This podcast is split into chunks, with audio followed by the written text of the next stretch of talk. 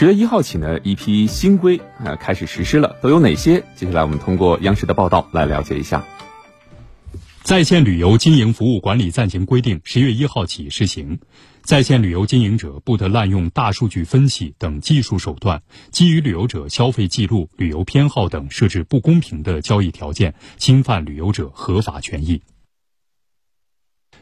四百总吨以下内河船舶水污染防治管理办法十月一号起施行，船舶垃圾需分类收集和储存，禁止船舶在饮用水水源保护区、京杭运河、漓江及其他要求禁止生活污水排放的水域排放生活污水。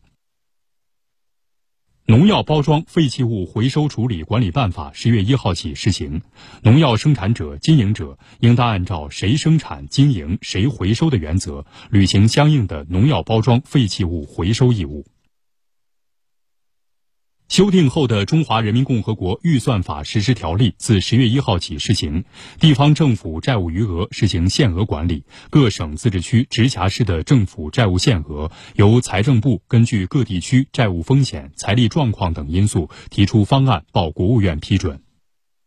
外商投资企业投诉工作办法十月一号起施行，投诉工作机构应当在受理投诉之日起六十个工作日内办结受理的投诉事项，涉及部门多、情况复杂的投诉事项，可以适当延长处理期限。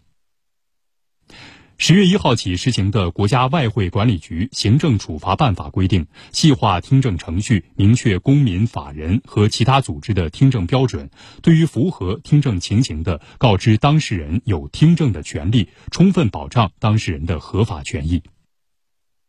海关总署发布公告，十月一号起，进口原油检验调整为先放后检，即海关现场检查符合要求后，企业即可卸货转运，而后再对原油开展实验室检测，并进行合格评定。